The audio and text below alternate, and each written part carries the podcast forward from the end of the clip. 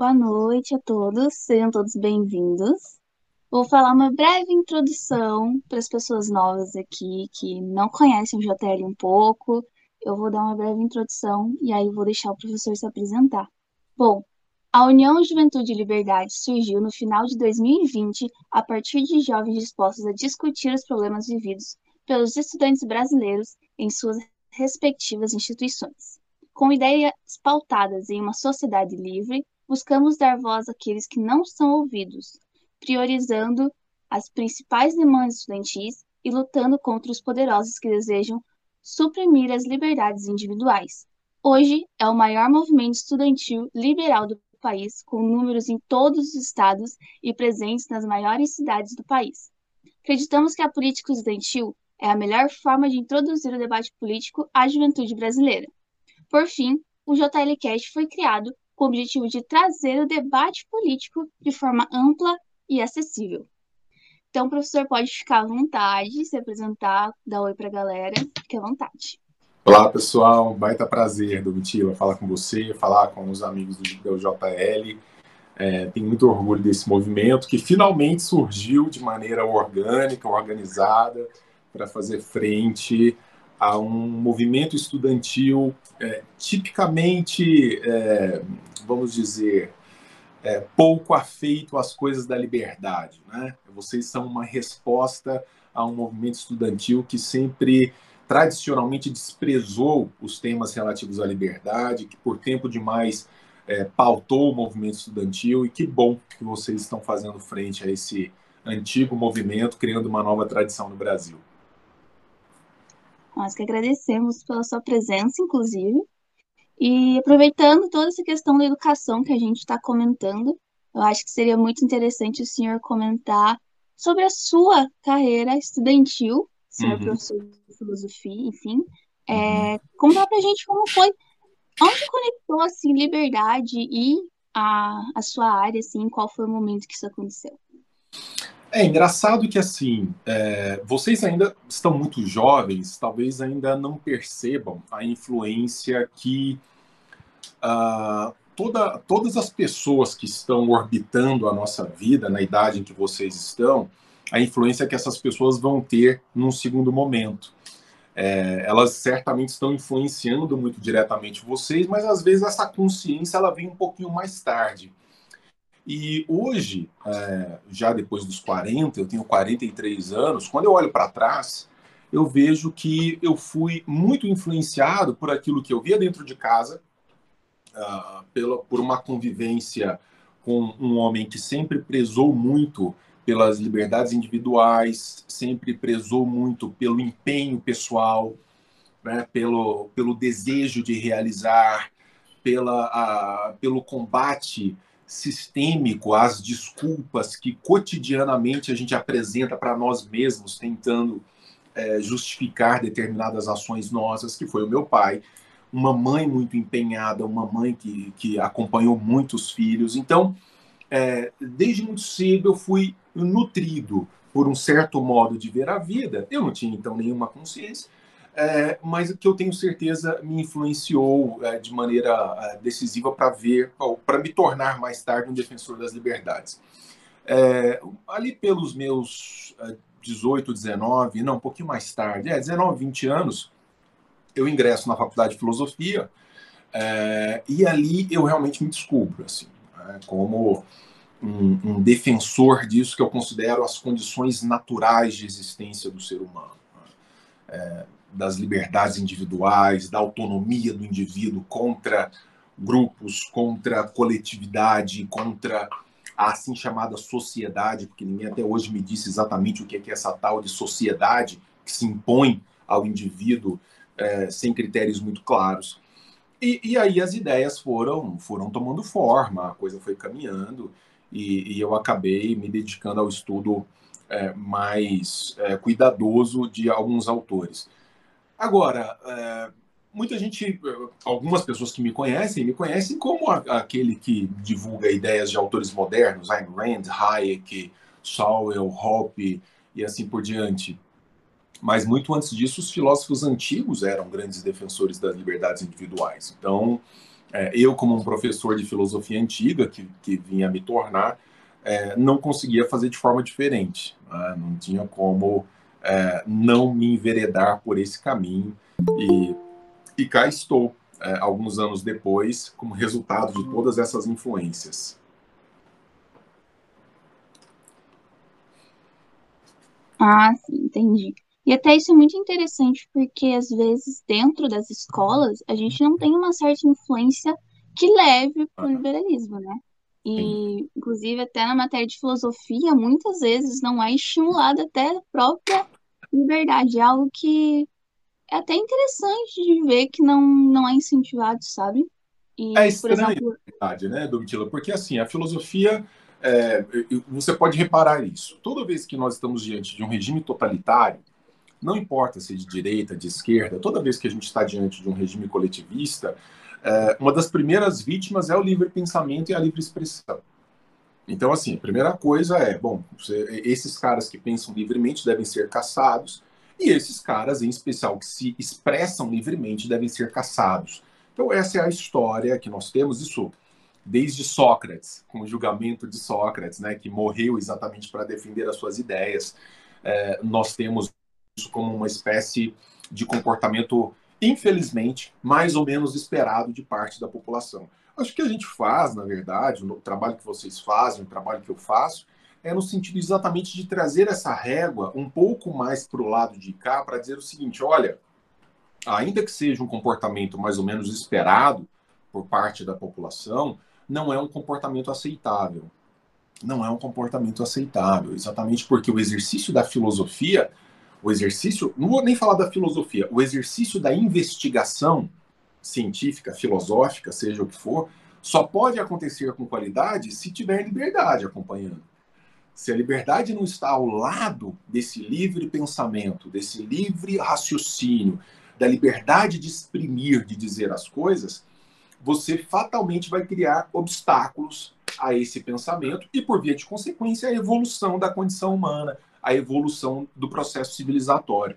Então a gente não pode achar normal viver num país como o Brasil que está perigosamente flertando a todo momento com ataques às liberdades individuais.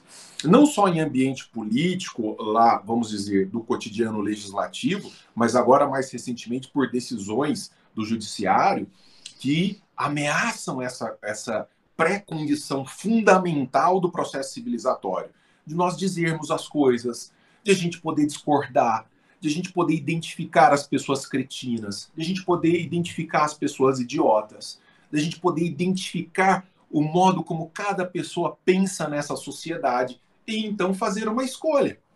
Dizer assim, olha, eu sei que a Domitila pensa assim, eu sei que o Samuel pensa assado, eu sei que o Sérgio pensa daquela outra forma eu prefiro o modo como a Domitila pensa. E se outros começam a compartilhar dessa visão, que a gente só vai poder conhecer se você tiver liberdade para dizer, a gente começa a trazer todo o processo civilizatório para isso. Parece simplório, mas essa é a história da humanidade contada em 10 segundos. Nós precisamos disso, nós precisamos desse exercício da contrariedade. Aí você me diz, como é que as escolas se negam a, alimentar isso? Né? Como é que as instituições que deveriam ser pensadas, as universidades idem, que deveriam ser pensadas para nutrir o desconforto, para nutrir o diverso, para nutrir a ilustração, de repente, assim, não, aqui a gente aceita você desde que você pense dessa forma. Isso aqui é o certo, aquilo ali é o errado, a gente não admite. É meio maluco isso, né? Com certeza. Sempre colocado como fosse uma história entre um e outro, uma guerra constante, e um mocinho um vilão, né? Mas até inclusive sobre o senhor falou sobre um, um tema que eu queria abordar muito, que é o limite da liberdade, até onde a liberdade vale e em que momento ela cessa, entre aspas. Aham, aham. Eu fiz um post outro dia, é, ali no meu Instagram, tentando ser o mais didático possível sobre isso, exatamente porque essa é uma questão muito sensível. Muita gente me pergunta, Denis, você é um radical defensor da liberdade, né? você é um, um defensor mesmo assim, muito enfático da liberdade. mas essa liberdade não corre o risco de levar a uma anarquia, não corre o risco de violar os direitos das pessoas e tudo. Então eu fiz esse postzinho para dizer assim, de maneira muito didática, de maneira muito é, certamente não superficial, mas de maneira muito didática, porque compõe a essência do problema. É mais ou menos o seguinte: se no uso da liberdade de uma pessoa ela não ataca a sua existência, a sua existência no sentido mesmo biológico, a sua vida, Domitila não vai morrer porque aquela pessoa está fazendo aquele uso da liberdade dela, então isso não é um problema. Deixa ela fazer uso da liberdade dela. Se no uso dessa liberdade, essa mesma pessoa não ataca a sua propriedade, a sua roupa, super bonitinha, aliás, o seu corpo, a sua casa, seu apartamento, sua empresa, suas coisas. Se essa pessoa não ataca isso, não quer fazer uso disso, não quer se apropriar disso, tá tranquilo. Deixa ela fazer, deixa ela tocar. Se por fim essa pessoa, fazendo uso da liberdade dela, não ataca a sua liberdade de fazer o que você deseja fazer, acabou o problema. Ela não ataca a minha existência, a minha vida, ela não ataca a minha propriedade, inclusive o meu corpo, ela não quer fazer uso do meu corpo para alimentar alguma ideia que ela tenha, algum projeto que ela tenha, e ela não quer que eu abra mão da minha liberdade para eu agir nas, nas situações da vida do modo como eu prefiro agir. Ora, esses são os limites bem estabelecidos. Esses são os limites muito claros que os gregos lá em quatro séculos antes de Cristo disseram assim: olha, é isso, moçada. Se a gente estiver atento para essas coisas, nós vamos preservar as liberdades individuais, ao mesmo tempo em que não vamos deixar a liberdade cair numa espécie de um anarquismo em sentido ruim, porque tem um, os anarcocapitalistas, mas do, do, anarquismo em sentido negativo, de tudo pode, então eu fazendo uso da minha liberdade vou lá e invado a liberdade da Domitila. Não. Esses são os limites. Faça sempre essas três perguntas que você vai perceber que é bem mais simples do que a gente imagina é bem menos complexo do que a gente imagina. De 99% dessas polêmicas de redes sociais, ah, isso tem que obrigar. Ah, e essa tinha que ter uma lei. As pessoas que mais desprezam a liberdade, Domitila, são aquelas que a primeira resposta que elas têm para tudo é assim: tinha que fazer uma lei para isso daí. Essas pessoas desprezam completamente a liberdade. Elas estão pensando, na verdade, é, em que tipo de, de senhor que elas querem servir. O problema delas não é trocar a coleira pela liberdade, é só trocar o dono da coleira. O dono da minha coleira usa vermelho, o dono da minha coleira usa verde e amarelo. Que dono que você prefere? Eu não prefiro dono nenhum. Eu quero que você tire a coleira de mim. E para tirar a coleira, se a gente fizesse essas três perguntas diante dos grandes dilemas que a gente enfrenta, nós nos tornaríamos assim defensores da liberdade, eu acho que de uma, de uma boa qualidade. É, eu acho que, até em contexto histórico, se for citar, no Brasil a gente tem muito dessa questão de ver o Estado como pai da gente. Sim. E algo assim, que tudo que você precisa, parece que você precisa de uma aprovação ou de uma assistência do Estado, sim, de outra sim. forma. E as pessoas acabaram se acostumando com isso durante o tempo, até porque foi criado isso, foi criada uma política mesmo de Estado pai. E aí agora as pessoas agem e convivem com a ideia de um Estado pai e, consequentemente, um representante pai. E É muito louco isso. Na, na verdade, as pessoas elas ficam fazendo perguntas que não são perguntas legítimas, do tipo, é, para dar uma, uma provocada em quem está nos assistindo. É, vocês sabem, eu sou um. um eu, eu, escrevi sobre a Ayn Rand, gosto do pensamento da Ayn Rand, e, e a Rand ela diz assim: quando a gente se pergunta, diante de, por exemplo, uma pessoa pobre passando necessidade, quando a gente se pergunta assim, o que, que nós devemos fazer, nós estamos fazendo a pergunta errada. Porque quando a gente pergunta o que nós devemos fazer, a gente é parte de um pressuposto motivo, que nós somos obrigados a fazer alguma coisa. E ninguém é obrigado a fazer nada por ninguém. Nós podemos fazer. Nós podemos fazer. Domitila, Samuel, Sérgio, eu, nós podemos nos reunir e falar assim, moçada, vamos fazer alguma coisa por aquelas, aquelas pessoas que estão em situação de, de necessidade, numa situação fragilizada. É muito diferente de pensar que nós somos obrigados a fazer alguma coisa. Quando nós partimos do pressuposto coletivista de que nós somos obrigados, nossa liberdade acabou.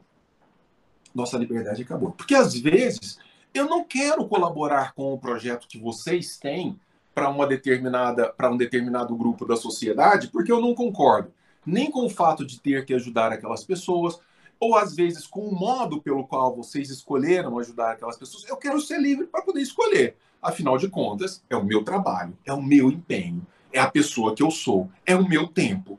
Então, fala assim, Domitila, desculpa, a ideia é legal e tudo, mas toca daí porque eu não quero tocar, não. O que acontece é que o Estado brasileiro ele foi obrigando as pessoas a, a, a, aceitar a tese, e as pessoas acabaram aceitando isso de bom grado. Nós, nós temos que ajudar. E nessa de que nós temos que ajudar, hoje, por exemplo, se você pegar a classe E do Brasil, que é uma classe bastante pobre, nem estou falando de uma classe miserável, estou falando de uma classe bastante pobre, a cada quatro, cinco reais que essa pessoa paga de imposto, um real volta para ela na forma de um serviço público. Então, se eu chego nela e falo assim, pessoa, pessoa, diminui, me ajuda a tirar o Estado de cima de você, aí ela recebe um benefício qualquer, uma bolsa qualquer, um auxílio qualquer, ela fala assim, ah, o Estado está me ajudando. Cara, você não sabe. O Estado é, é o primeiro a te roubar. O Estado é o primeiro a te espoliar e você acha que ele está te devolvendo alguma coisa, está te presenteando com alguma coisa. Não tá. Não, isso, isso é muito verdade. E é até algo muito difícil de comentar, porque ele exige toda um, uma explicação que às vezes a gente não consegue transformar no palavreado mais ah. fácil. Que, por exemplo, a ideia coletivista ela é uma ideia muito bonita e é. muito fácil de ser apresentada. Então é muito fácil que alguém adi a, acaba aderindo a ela Sim. Sim. do que o individualismo, sabe? Porque claro. é claro que se eu chegar para uma pessoa pobre e ela falar, falar para ela assim, ah, não, porque a gente tem que tirar o Estado, lidar com o indivíduo, ela não vai achar isso favorável para ela, porque na situação coletivista ela encara aquilo como uma situação muito melhor. Verdade, verdade. A gente vai ter que é, aprender a construir discursos que cheguem nessas pessoas, nessas pessoas que não estão no JL, nessas pessoas que não estão no movimento liberal, essas pessoas que não estão nos think tanks liberais, é, que não estão nas redes sociais, porque nós somos uma bolha dentro das redes sociais. Eu preciso chegar nessas pessoas a ponto de elas perceberem, não importa se metaforicamente, os exemplos que a gente vai inventar, a gente vai ter que inventar uma forma de chegar nessa pessoa e fazer com que ela pense para além do que é intuitivo que ela consiga formular um pensamento para além do que é o achismo imediato. E falar assim, pô, receber uma bolsa do governo é bom? É bom demais, eu não tenho. Os caras vão começar a me dar trezentão todo mês, quatrocentão todo mês. Como é que eu posso ser contra isso? Então, mostrar para a pessoa que isso não é a troco de qualquer coisa, que na verdade existe todo um processo de espoliação por trás, de que os 400 reais que ela recebe, na verdade, vem de R$ 1.600 roubados em média daquela classe, etc. Então, a gente vai desenvolvendo aos poucos. Agora, a gente não deve se punir muito, porque nós somos novos nesse movimento. É um, um movimento muito novo no Brasil. Vocês são a primeira geração de jovens que vem defendendo a liberdade puro sangue. Assim, não tinha isso, não tinha uma tradição liberal vocês hoje têm acesso a livros em português sobre liberalismo. Isso não tinha até muito pouco tempo. Hoje você entra nas grandes livrarias do shopping, você vai ver lá um troço da Range, um troço do Hayek, deixa eu puxar aqui para minha sardinha, um troço do Denão. Vai ter lá um negócio na livraria e de tantos outros amigos e, ou estudiosos do liberalismo. Então, esse é um processo e eu acho que a gente está avançando muito bem. Vocês são prova disso. Eu até ia comentar sobre isso. É, porque eu vejo nos últimos anos o liberalismo crescendo muito no Brasil de forma significativa. Uhum. E eu uhum. acredito que nessa eleição nós temos muitos nomes no liberalismo que estão indo adiante. Nas outras eleições nós já tivemos alguns representantes que foram eleitos, que são grandes exemplos da liberdade, mas em específico esse ano eu vejo muita gente se lançando e tendo capacidade de chegar lá. E eu queria Sim. saber do senhor, como o senhor acha, o senhor acha que vai ser viável uma terceira via no meio desse dualismo que a gente está vivendo?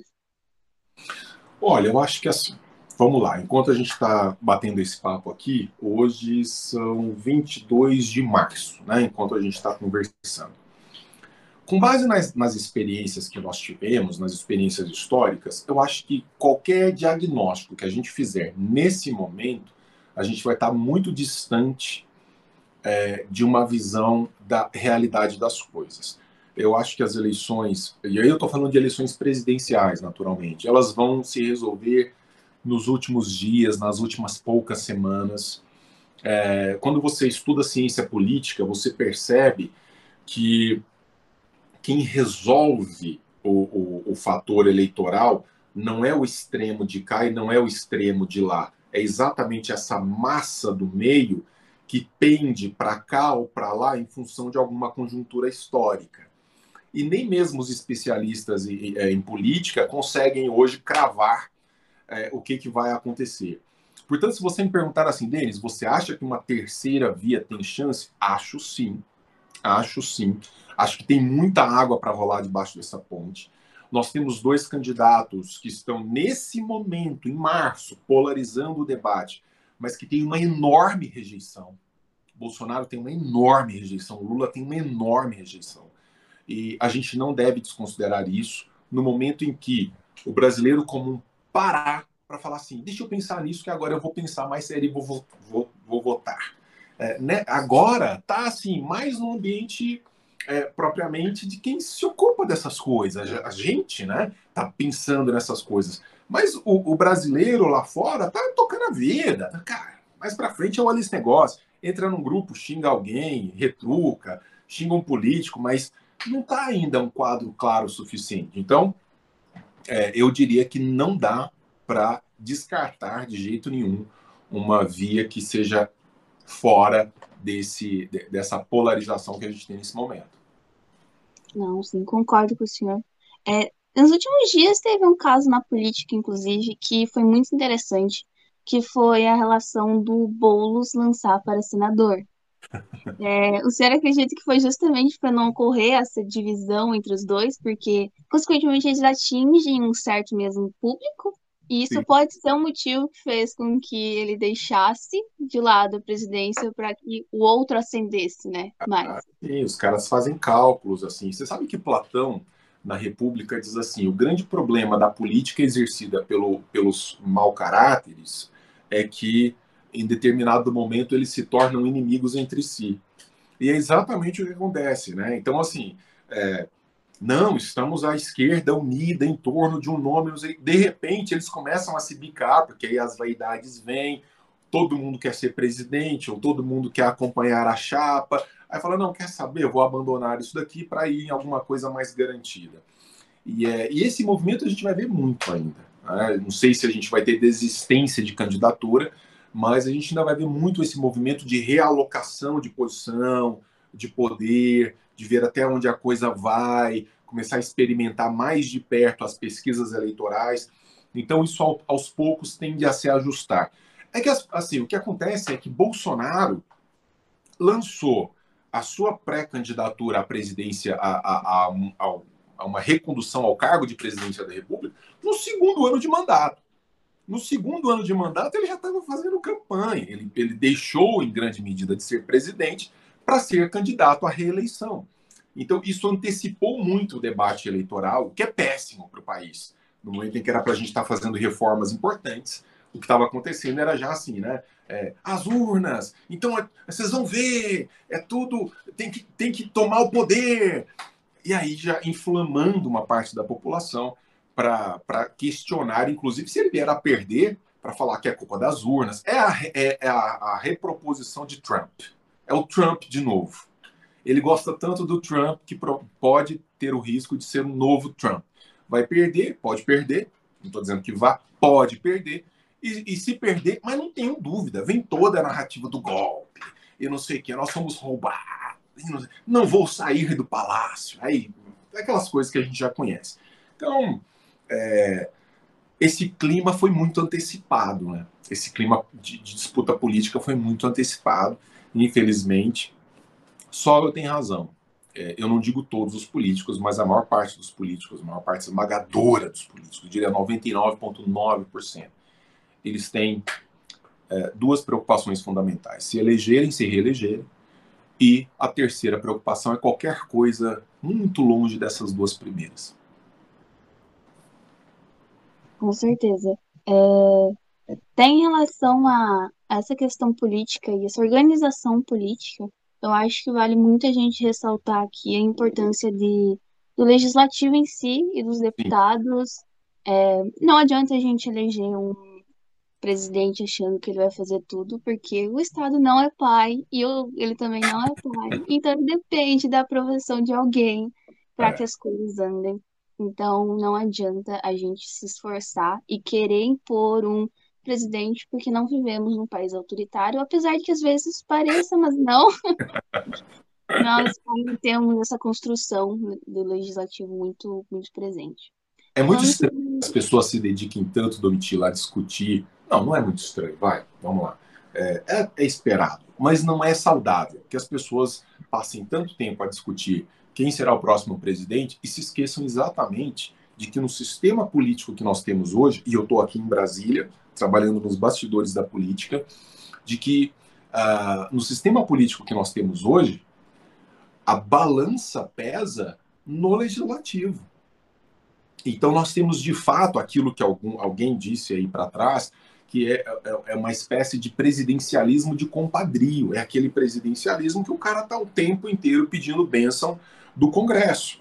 Então, se você não elege um, um legislativo de qualidade, isso serve para vereadores, isso serve para deputados estaduais, para deputados federais e para senadores, se você não é, não está de olho nisso, mais do que no, no, nos executivos, você causa uma distorção.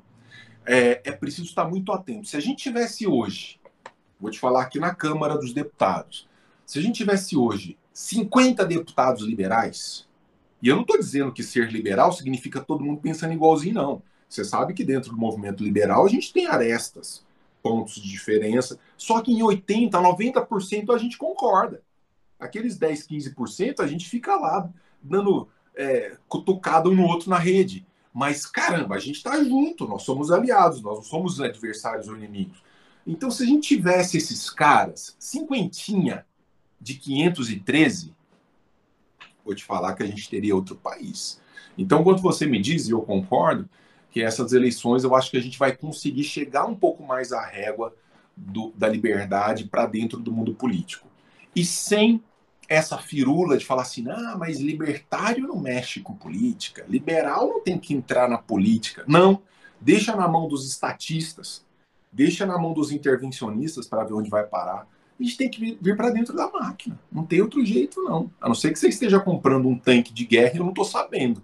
Mas se você quiser fazer isso de maneira correta, vai ter que entrar para dentro da política. Com certeza, não. É, realmente, concordo com o senhor. É, sobre a questão de autoritarismo, é, recentemente teve toda aquela questão que o brasileiro só falou sobre o Telegram durante o final de semana inteiro. E eu queria saber como que o senhor encarou essa situação, é, tendo em vista todo o cenário, muita gente discutiu sobre uma supremacia do direito brasileiro, estando em confronto com o, a iniciativa privada, que no caso era o aplicativo. Como que o senhor encara toda essa situação assim? Tá. É, bom, tem muita carne nessa churrasqueira, então daria para fazer um longuíssimo comentário sobre isso. Eu vou tentar ser bem sintético. Em primeiro lugar, liberal não relativo. Lembra lá das três perguntas? Vida, liberdade e propriedade. Domitila, eu estou na minha casa. Se eu quiser amanhã baixar uma determinação aqui em casa Claro que eu não vou fazer isso porque quem manda aqui é minha esposa. Mas se, se ela me cedesse meia hora de poder e eu dissesse assim, ó, a partir de agora aqui na minha casa, que é a casa que eu sustento, que é a casa pela qual é, é, eu, que é a casa que eu cuido, que eu, onde estão as minhas coisas. A partir de agora, aqui em casa, só vai entrar anão manco. Tá? Então, só anões mancos vão entrar na minha casa. E você vai dizer, Denis, que falta de gosto. Você é um sujeito muito preconceituoso. Não, eu preciso de uma lei que te impeça, que te impeça de dizer quem vai entrar na sua casa. Isso não faz o menor sentido. Isso não faz o menor sentido, é o meu espaço. No Brasil, a gente inverteu a mentalidade. A gente pensa assim: se é público, é de todo mundo, então eu faço o que eu bem entendo. Não, eu faço o que eu bem entendo no meu espaço privado. Por ser público lá fora, eu não faço o que eu bem entendo, porque é meu, da Domitila, do Samuel, do Sérgio, todo, de todo mundo. E como é de todo mundo, ninguém, ninguém tem que se meter. Agora, em espaço privado, então, isso serve para as redes sociais. O que, que são as redes sociais? São espaços privados. As pessoas falam assim: ah, não, mas você tem aquela regra lá. Ah, não, mas se é editor de informação, não sei o que. Moçada, liberal não pode relativizar isso. Se é espaço privado, o sujeito tomou uma decisão, você tem duas possibilidades. Não concordei com a decisão. Três, na verdade. Você pode entrar com recurso na própria rede e ela vai ver se aceita ou não o seu recurso, entrar na justiça comum para falar assim: você tirou um post e não podia ter tirado, de acordo com o contrato que nós dois estabelecemos, você, empresa de iniciativa privada, e eu, usuário, entrar na justiça comum, ou, e esse é o golpe fatal, sair dali e ir para outra. Quem manda nessa bodega é o consumidor. Os caras ficam falando assim, as big datas e não sei o quê. As, as big techs. O que, que são as big techs? As big techs são bigs porque nós vamos lá prestigiar. O cara fica dentro do Facebook, tacando pau no Facebook, sai de lá, pô. É a forma como você vai resolver o problema. Agora, chegar um STF e dizer que uma empresa privada deve parar de operar num país inteiro, deve parar de operar no país, com toda a desgraça que isso pode ocorrer, porque imagina quantas pessoas não dependem em termos de vida ou morte de uma comunicação como essa, porque um ou outro comete um crime dentro da rede, pô, vai atrás do criminoso, não vai atrás do dono da empresa. E esses caras do STF, sou eu que estou falando, não são vocês, o STF brasileiro, ele se especializou em algumas coisas. Em uh, legislar, que não é a sua competência, em tomar decisões que não lhe dizem respeito, em soltar bandido e empreender pessoas que são é, desobedientes na visão deles. Ou seja, é um STF completamente inútil, que agride completamente aquilo que deveria preservar. As garantias individuais, as liberdades individuais, a Constituição. Esses caras rasgaram. E o que é pior, invariavelmente em decisões monocráticas. Domitila, imagina você acorda um dia e fala assim: deixa eu tomar uma decisão aqui sozinha tomando um cafezinho com meu notebook na frente, que vai impactar 200 milhões de pessoas. É inacreditável. Inacreditável. Então, assim, não confio no STF. O STF se tornou um apêndice político do Brasil, deveria ser um órgão técnico, deveria ser um órgão sóbrio, que ó, fechado. Os caras ficam discutindo em rede social. Ministro de STF de, de picuinha um com o outro, em, em debatezinho de rede social. Então, assim, não, não, não respeito o STF, acho que foi uma agressão enorme. Aí depois o cara desfez a decisão, mas uma decisão que nem deveria ter tomado. Mas é isso, no Brasil a gente tem um certo costume em relativizar perigosamente propriedade privada. Ah, não, a sua empresa está fazendo isso, eu vou lá, eu, Estado, eu, governo, eu, judiciário. Olha, o último comentário. Outro dia, uma empresa, acho que de auto, produção de automóveis, resolveu fechar no Brasil e demitir as pessoas. A justiça proibiu. Domitila. Você tem uma empresa, você fala assim: não tenho mais condições de funcionar. Vou demitir todo mundo e vou fechar. Não, não é assim não. O judiciário foi lá regrar aquilo que uma empresa privada deve fazer para demitir. É inacreditável não dá para entender como é que um país desse pode funcionar. Não, realmente, é até vergonhoso ver uma situação dessas, né? e é mesmo. Eu tenho é amigos do exterior que eles ficam assim, como assim? Esse negócio do Telegram, porque isso virou notícia no Brasil inteiro. Os caras acham que a gente mora em árvore, porque assim, ah, um juiz, um juiz, um juiz eco, decidiu derrubar o Telegram.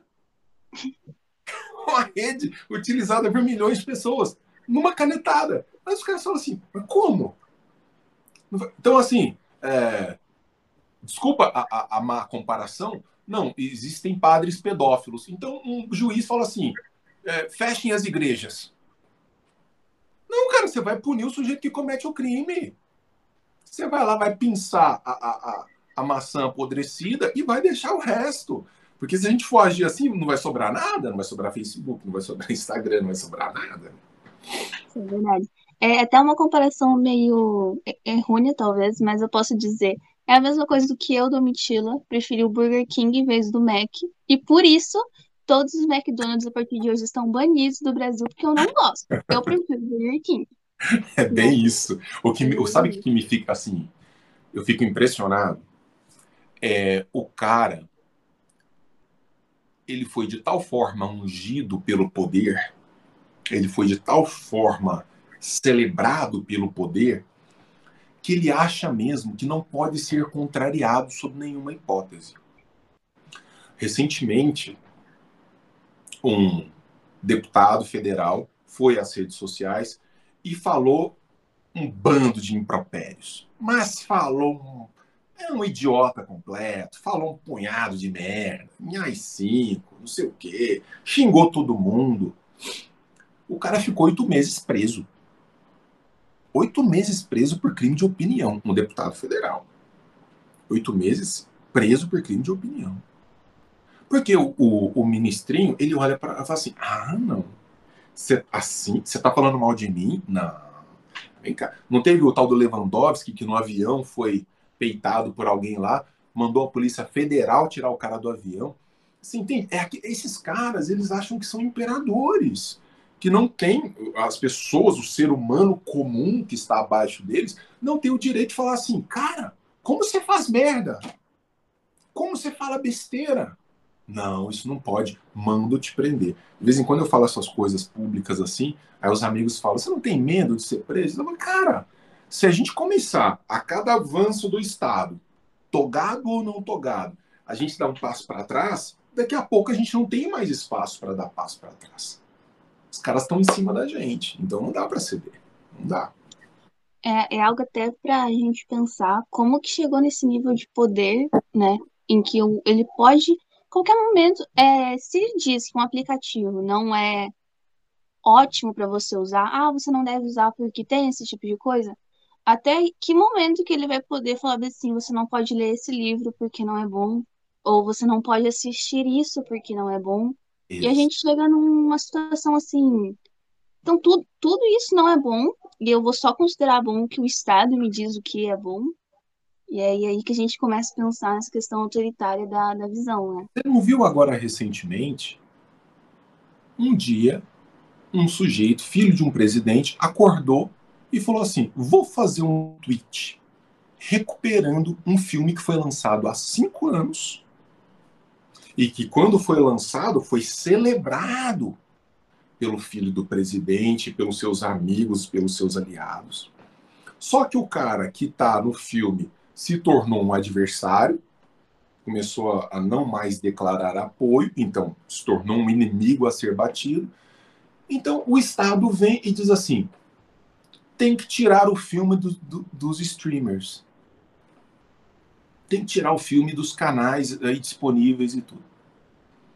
Porque ali, aí eu te pergunto, porque ali há supostamente uma, um estímulo a crime de não sei que lá, de pedofilia. Aí eu te pergunto, Domitila, que filme? Desde Princesa Xuxa contra o Baixo Astral, é, passando por Conan o Bárbaro, passando por Velozes e Furiosos, me fala um filme que não pode ser lido como um ataque a alguma coisa que está no Código Penal e que, portanto, tem que ser retirado da Netflix e de todos os outros. É inacreditável. É inacreditável. Então, essas pessoas, elas agem assim. E esse é o mal do coletivismo. Eu olho para a Domitila, eu não vejo um indivíduo em si. Eu não vejo alguém que mereça ter a sua liberdade preservada. Eu vejo uma coisa. A gente na filosofia chama isso de reificação da pessoa. É a coisificação da pessoa. A Domitila não é mais uma pessoa, é uma coisa a ser manipulada, é uma peça. Eu jogo para cá, jogo para lá, jogo para cá. E tem gente que aplaude, tem gente que gosta. Ora, caramba, se o filme é inadequado para uma criança ver, quem tem que resolver isso é pai e mãe dentro de casa. Às vezes eu estava assistindo, a gente não é da, minha, da sua geração, não. Da minha geração a gente alugava vídeo, fita, fita de vídeo nas locadoras, acredite. Era assim, a gente colocava lá a fita e tal. E lá pelas tantas, assistindo um filme sábado, domingo com meu pai e com a minha mãe no sofá, começava uma cena um pouquinho estranha, seja sexualmente falando, seja pela violência, seja por algum tipo. Meu pai, minha mãe, mas não titubeava. Minha, minha irmã e eu, Denis, Érica, vai estudar. A gente levantava caladinho e ia embora. Esses são os indicadores de idade que devem ter para filme. Não a Dilma, não os, os, deputados, não o Bolsonaro, não o Lula. Né? Nós, os, os seres livres que estão por aí, pelo menos deveríamos estar. É justamente aquela delegação de poder que, uhum. que é uhum. feita, né? Essa questão do filme, na minha visão, foi bem preocupante, justamente pela analogia que eu fiz anteriormente, porque é algo que a gente fica se sentindo até mal como defensor da liberdade, ver que o Estado está proibindo alguém de assistir algo que ela quer assistir, né? A indicação, ela tá ali, ela, todas as pessoas foram avisadas sobre o conteúdo, então a escolha dela assistir, e o Estado não deveria estar se metendo nessa escolha, foi uma escolha individual, com avisos prévios feitos pela própria, própria indivíduo.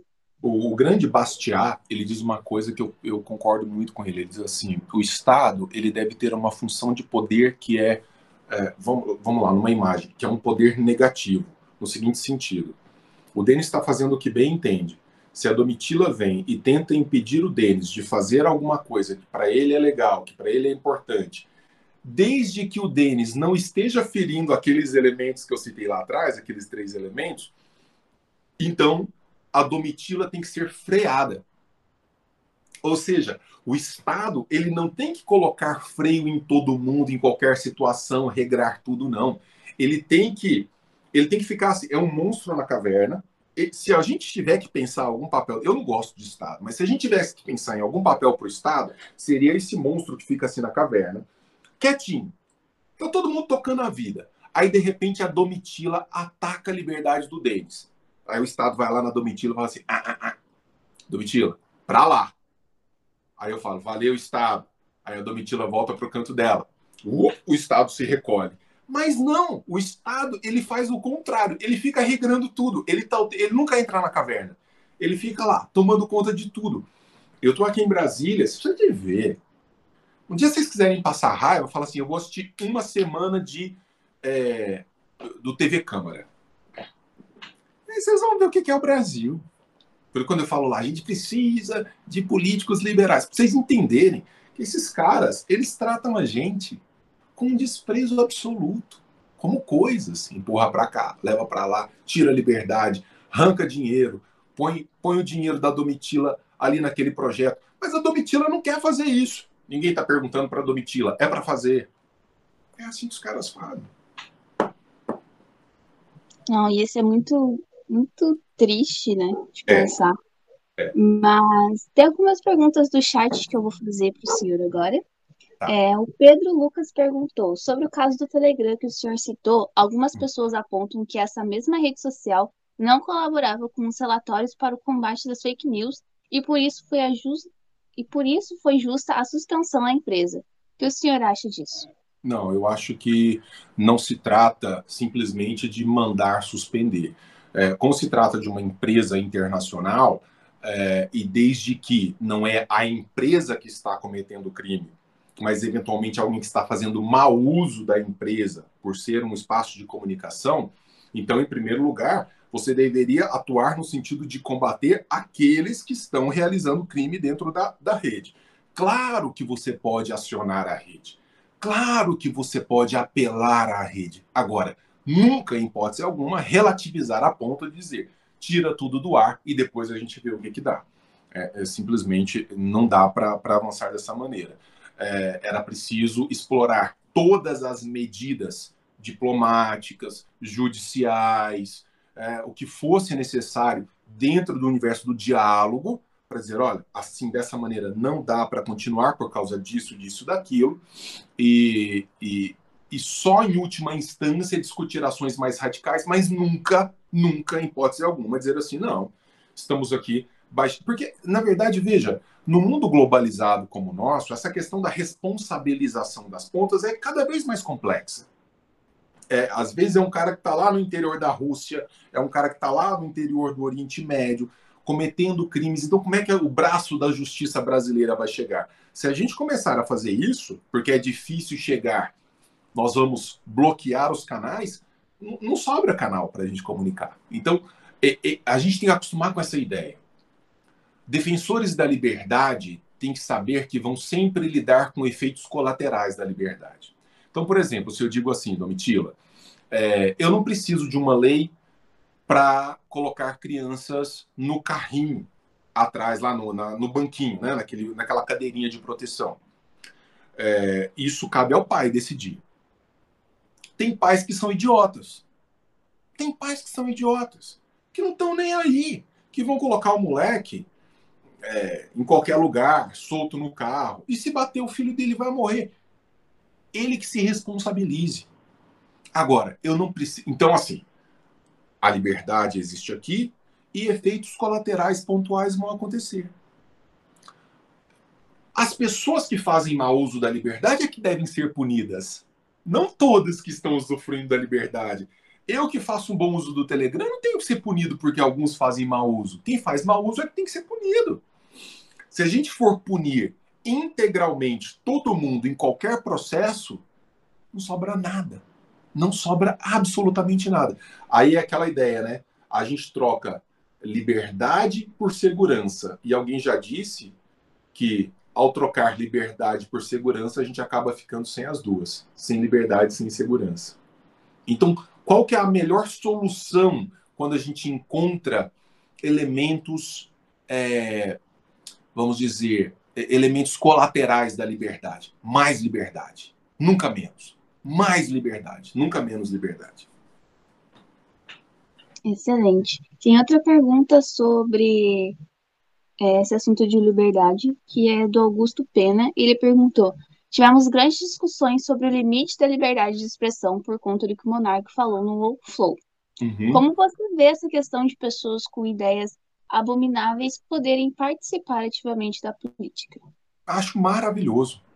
Acho maravilhoso que as pessoas que têm ideias abomináveis participem, possam falar livremente sobre aquilo que pensam. Uma coisa muito diferente que a gente tem sempre que levar em consideração é que o universo da fala não é o universo da ética, o universo da ética é o universo da ação.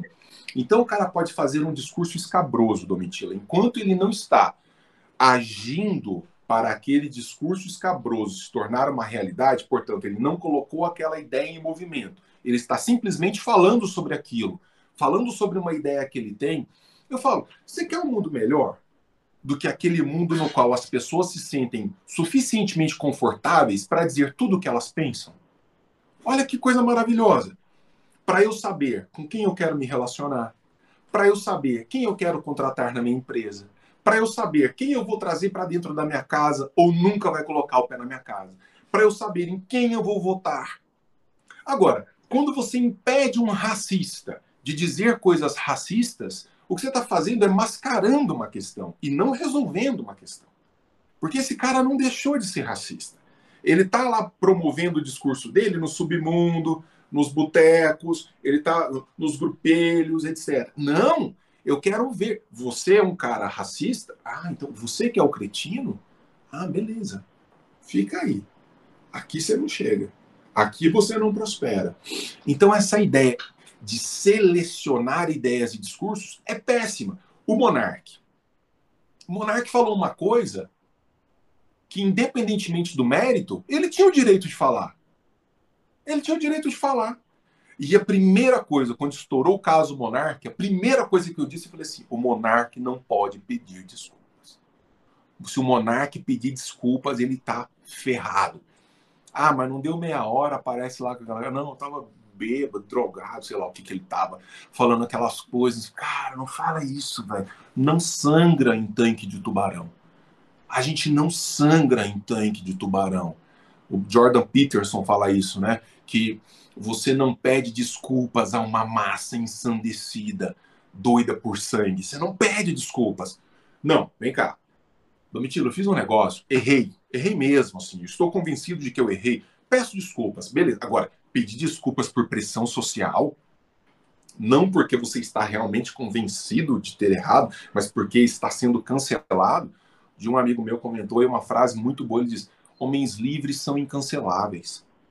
Homens livres são incanceláveis. Se você é livre, mantenha a posição, mantenha a postura. Ah, mas isso poderia prejudicar a empresa. Beleza, sai da empresa. Mas não pede desculpas. Usa a empresa. Você está lá falando para milhões de pessoas. Explica, conversa, porque daí a gente consegue avançar. Mas simplesmente toda hora chegar, ah, desculpa. Ah, porque eu estou apanhando nas redes sociais, por favor, não foi bem isso que eu quis dizer. Cara, aconteceu o que aconteceu com ele. Foi dizimado igual, foi atacado igual. Ninguém que está querendo o seu mal vai dizer assim: Ah, Domitila, que bonitinho, você está pedindo desculpas, eu te desculpo. Que nada, esses caras querem te ver sangrar. Então não dá. Foi um erro que ele cometeu e, e eu defendo até a morte o direito dele dizer as coisas e qualquer outro dizer as coisas, é, mesmo as mais escabrosas e absurdas. Porque, do contrário, a gente vai ter que falar em censurar algumas ideias ou falas. E quem vai censurar que ideias e que falas? Quem vai ser a referência? Quem vai dizer o que pode ou não ser dito? Com o certeza STF. vão ser pessoas muito o STF. né? Exatamente. A última pergunta que a gente tem é do Sérgio. Ele pergunta: Professor, saberia dizer por que alguns apontam a escola austríaca como algo sem credibilidade no meio acadêmico, diferente das escolas de Chicago, por exemplo? É, na verdade, ah, o que acontece é que desde que a escola austríaca surge, ela surge fazendo contraposição a uma ideia bastante romântica de que o comportamento humano pode ser matematizado. Ou seja, de que o universo da ação humana, o universo das decisões que cada indivíduo toma no curso da sua vida, que isso de alguma maneira pudesse ser decifrado em termos matemáticos e que a gente pudesse então prever esses comportamentos em larga medida. E daí, os, os bons cientistas da época pensaram que a escola austríaca não era propriamente científica.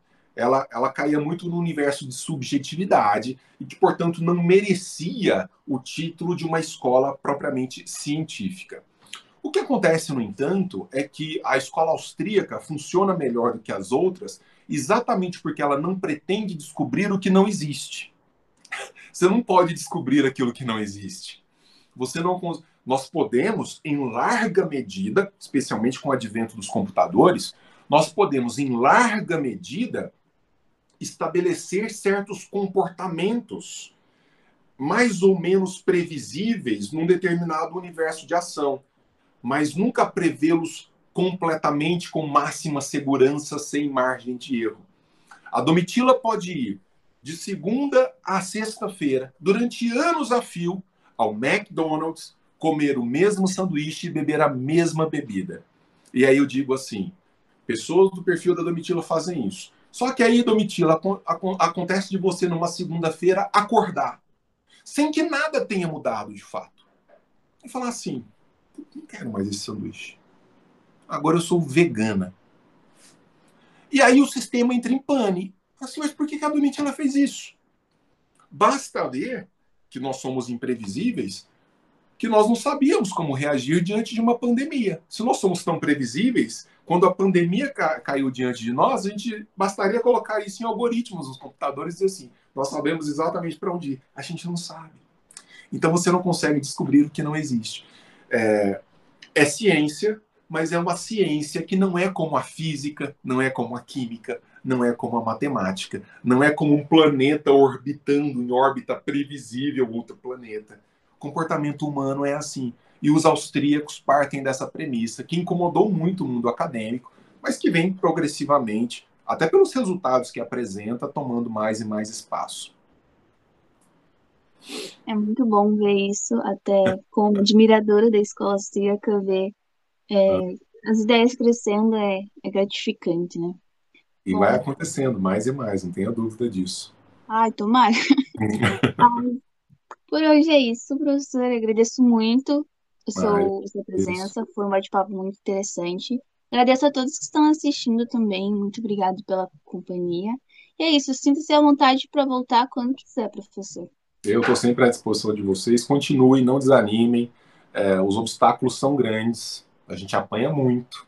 Não é fácil ser um defensor da liberdade em nenhum lugar é fácil. No Brasil, em especial, não é simples, né? mas há situações piores. A gente está acompanhando lá na Ucrânia né, o que está acontecendo. E isso é, é, algo que acontece em boa parte do mundo. Há sempre gente muito disposta a, a, tomar as nossas liberdades das formas as mais diversas, de maneira mais agressiva, de maneira mais gourmetizada e sensível. Então, atentos a isso e, e vamos sem parar. Estamos juntos. Precisando é só dar um grito. Beleza, muito obrigada, muito obrigada a todos. É isso. Tchau, tchau. Beijão, tchau, tchau.